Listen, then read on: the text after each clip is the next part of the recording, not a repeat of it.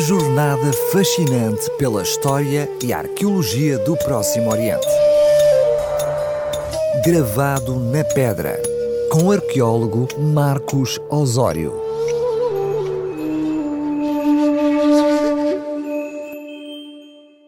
Começo hoje precisamente por uma das descobertas arqueológicas mais emblemáticas do Próximo Oriente, já conhecida de muitos, mas que vem a propósito do facto que em setembro de 2022 passaram exatamente dois séculos da descodificação dos hieróglifos egípcios pelo notável Jean-François Champollion. Este francês, nascido nos finais do século XVIII e falecido precocemente com 42 anos, foi um estudioso de línguas antigas que aos 20 anos já dominava 10 línguas arcaicas tornando-se mais tarde professor de História Antiga na Faculdade de Letras de Grenoble. O seu interesse pelas línguas orientais levou-o a dedicar-se profundamente à tarefa de compreender o funcionamento da escrita egípcia arcaica, conseguindo decifrá-la no dia 14 de setembro de 1822. O que deu vantagem a Champollion face aos outros investigadores, que há décadas procuravam resolver este enigma, foi a descoberta da Pedra da Roseta, por essa altura, um importante achado na arqueologia do Próximo Oriente. Em julho de 1799, nas campanhas militares de Napoleão no Egito, perto da cidade portuária mediterrânica de Rashid, também conhecida como Roseta, deu-se a descoberta desta estela escrita em três idiomas diferentes. Os militares franceses, durante a limpeza dos escombros de um antigo forte portuário do século XV, visando adequá-lo para a defesa da costa contra a força naval britânica que se aproximava do Egito, deram casualmente com um enorme bloco de uma rocha vulcânica dura e negra, semelhante ao basalto, que estava toda polida numa das faces e completamente revestida de uma centena de linhas de caracteres epigráficos. A estela estava partida e incompleta, tendo perdido o seu canto inferior direito e quase um terço do topo, truncando partes relevantes da inscrição. Mesmo assim, media mais de um metro de altura. A pedra estava originalmente colocada no solo, em posição vertical, num templo dedicado ao rei greco-egípcio Ptolomeu V, comemorando o primeiro aniversário da sua coroação na primavera de 196 a.C. O documento inicia-se com uma longa lista de títulos reais, celebrando a sua piedade religiosa e o amor ao Egito. Na segunda secção, os sacerdotes egípcios enumeram todos os benefícios que o rei conferiu ao Egito, e na última parte é determinada a forma como o rei seria honrado nos templos. A inscrição conclui ordenando que o decreto fosse gravado e exibido publicamente em toda a nação. O texto estava redigido em três diferentes sistemas de escrita antiga para ser lido por todos. A versão original foi gravada na parte central da pedra, com caracteres demóticos, que é um alfabeto egípcio mais recente, tendo sido traduzida para o grego antigo na parte inferior da estela. Estas eram precisamente as duas línguas administrativas do Império de então, tendo ainda na parte superior o mesmo texto redigido em hieróglifos que era a antiga escrita sagrada egípcia. Não obstante, nenhum dos três textos se encontrava integralmente conservado. Das 29 linhas originais de hieróglifos, perduraram apenas 14, e muitas partes das outras versões também estão cortadas, sobretudo na margem direita. A emocionante descoberta foi enviada para o Institut d'Égypte, no Cairo, uma instituição científica criada por Napoleão para realizar pesquisas sobre as riquezas naturais e culturais do Egito. Contudo, após a derrota napoleónica, os franceses perderam o achado arqueológico para os britânicos. E a deslumbrante estela foi então embarcada num navio para a Inglaterra em fevereiro de 1802, estando hoje guardada no Museu Britânico. O primeiro investigador a tentar ler a pedra foi o inglês Thomas Young, que esteve quase a interpretar o texto ao conseguir identificar o nome de Ptolomeu V nos hieróglifos. Mas foi graças ao labor de Champollion, um francês, que se decifrou o código por trás da antiga escrita hieroglífica. A palavra hieróglifo é grega, significando gravação sagrada, e é a tradução direta da expressão egípcia equivalente usada pelos egípcios de então, a escrita de Deus. O termo surgiu logo após o primeiro contacto dos gregos com os egípcios, sendo usado para distinguir esta escrita mais antiga das restantes caligrafias existentes no Mediterrâneo por essa altura.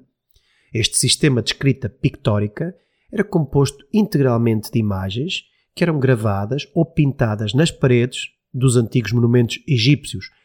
As suas origens não são conhecidas, mas crê-se que surgiu no final do terceiro milénio antes de Cristo.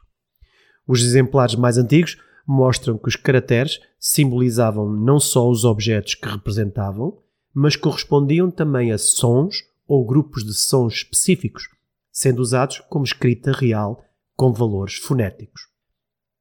Já o alfabeto demótico egípcio foi denominado pelo historiador grego do século V de nome Heródoto a partir da palavra demo, que significa em grego povo, de onde vem a palavra democracia. Ele deu-lhe esta denominação por ser um sistema alfabético mais popular, em oposição aos hieróglifos, que era uma escrita eclesiástica. O demótico surgiu por volta do século VII a.C. e foi usado até ser substituído pelo grego no século IV a.C. Foi precisamente o texto escrito em grego, na parte inferior da estela da Roseta, que permitiu Champollion, depois de dois anos copiando e estudando várias inscrições, conseguir a completa descodificação desta paleoescrita, o que até aqui ninguém tinha conseguido. Ele reparou que o texto grego era maior que o egípcio e deduziu que cada hieróglifo podia representar vários sons diferentes, dando um importante passo para a tradução final. A primeira palavra que Champollion conseguiu ler na pedra foi o nome de Ramsés. O curioso é que, na hora do anúncio público da decifração dos hieróglifos, Champollion não aguentou o esforço contínuo empreendido nos últimos meses e acabou por desmaiar de excitação e de exaustão. Graças à descodificação desta escrita, passou a ser possível ler todos os textos egípcios antigos, pintados e gravados nas paredes dos monumentos, e abriu-se um manancial incrível de fontes textuais sobre a história do Egito, ampliando o interesse pelo estudo sistemático da história do Próximo Oriente e inaugurando uma nova disciplina académica, a Egiptologia.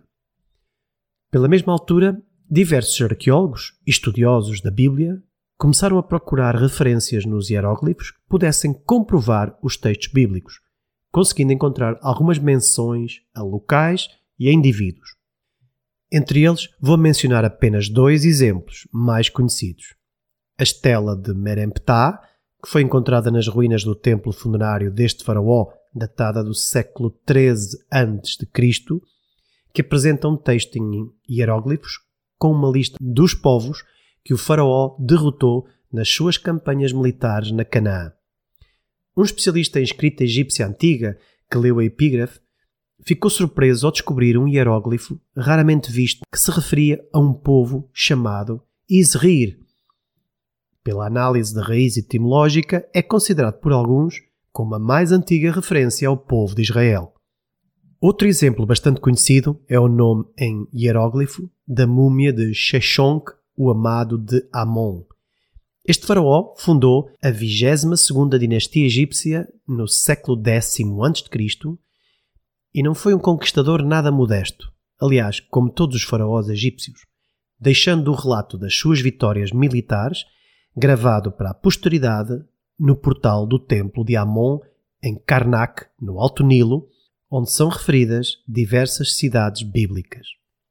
Ora, acredita-se que este Sheshonq corresponda ao nome do faraó Sisac, citado em hebraico no livro bíblico de 1 Reis, capítulo 14 e verso 25, que refere: No quinto ano do reinado de Reboão, Sisac, rei do Egito, marchou contra Jerusalém e tomou os tesouros da casa do Senhor e os tesouros da casa do rei e levou tudo.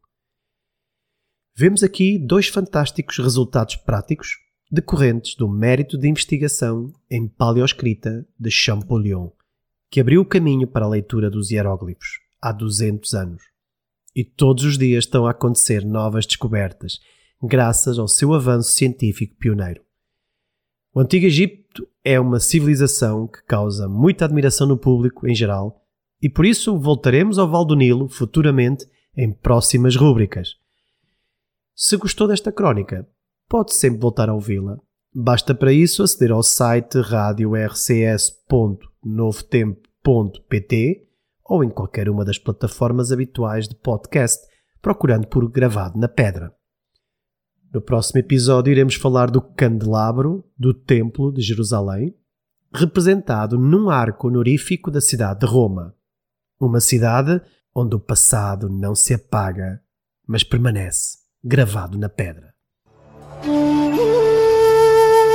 Jornada fascinante pela história e arqueologia do Próximo Oriente.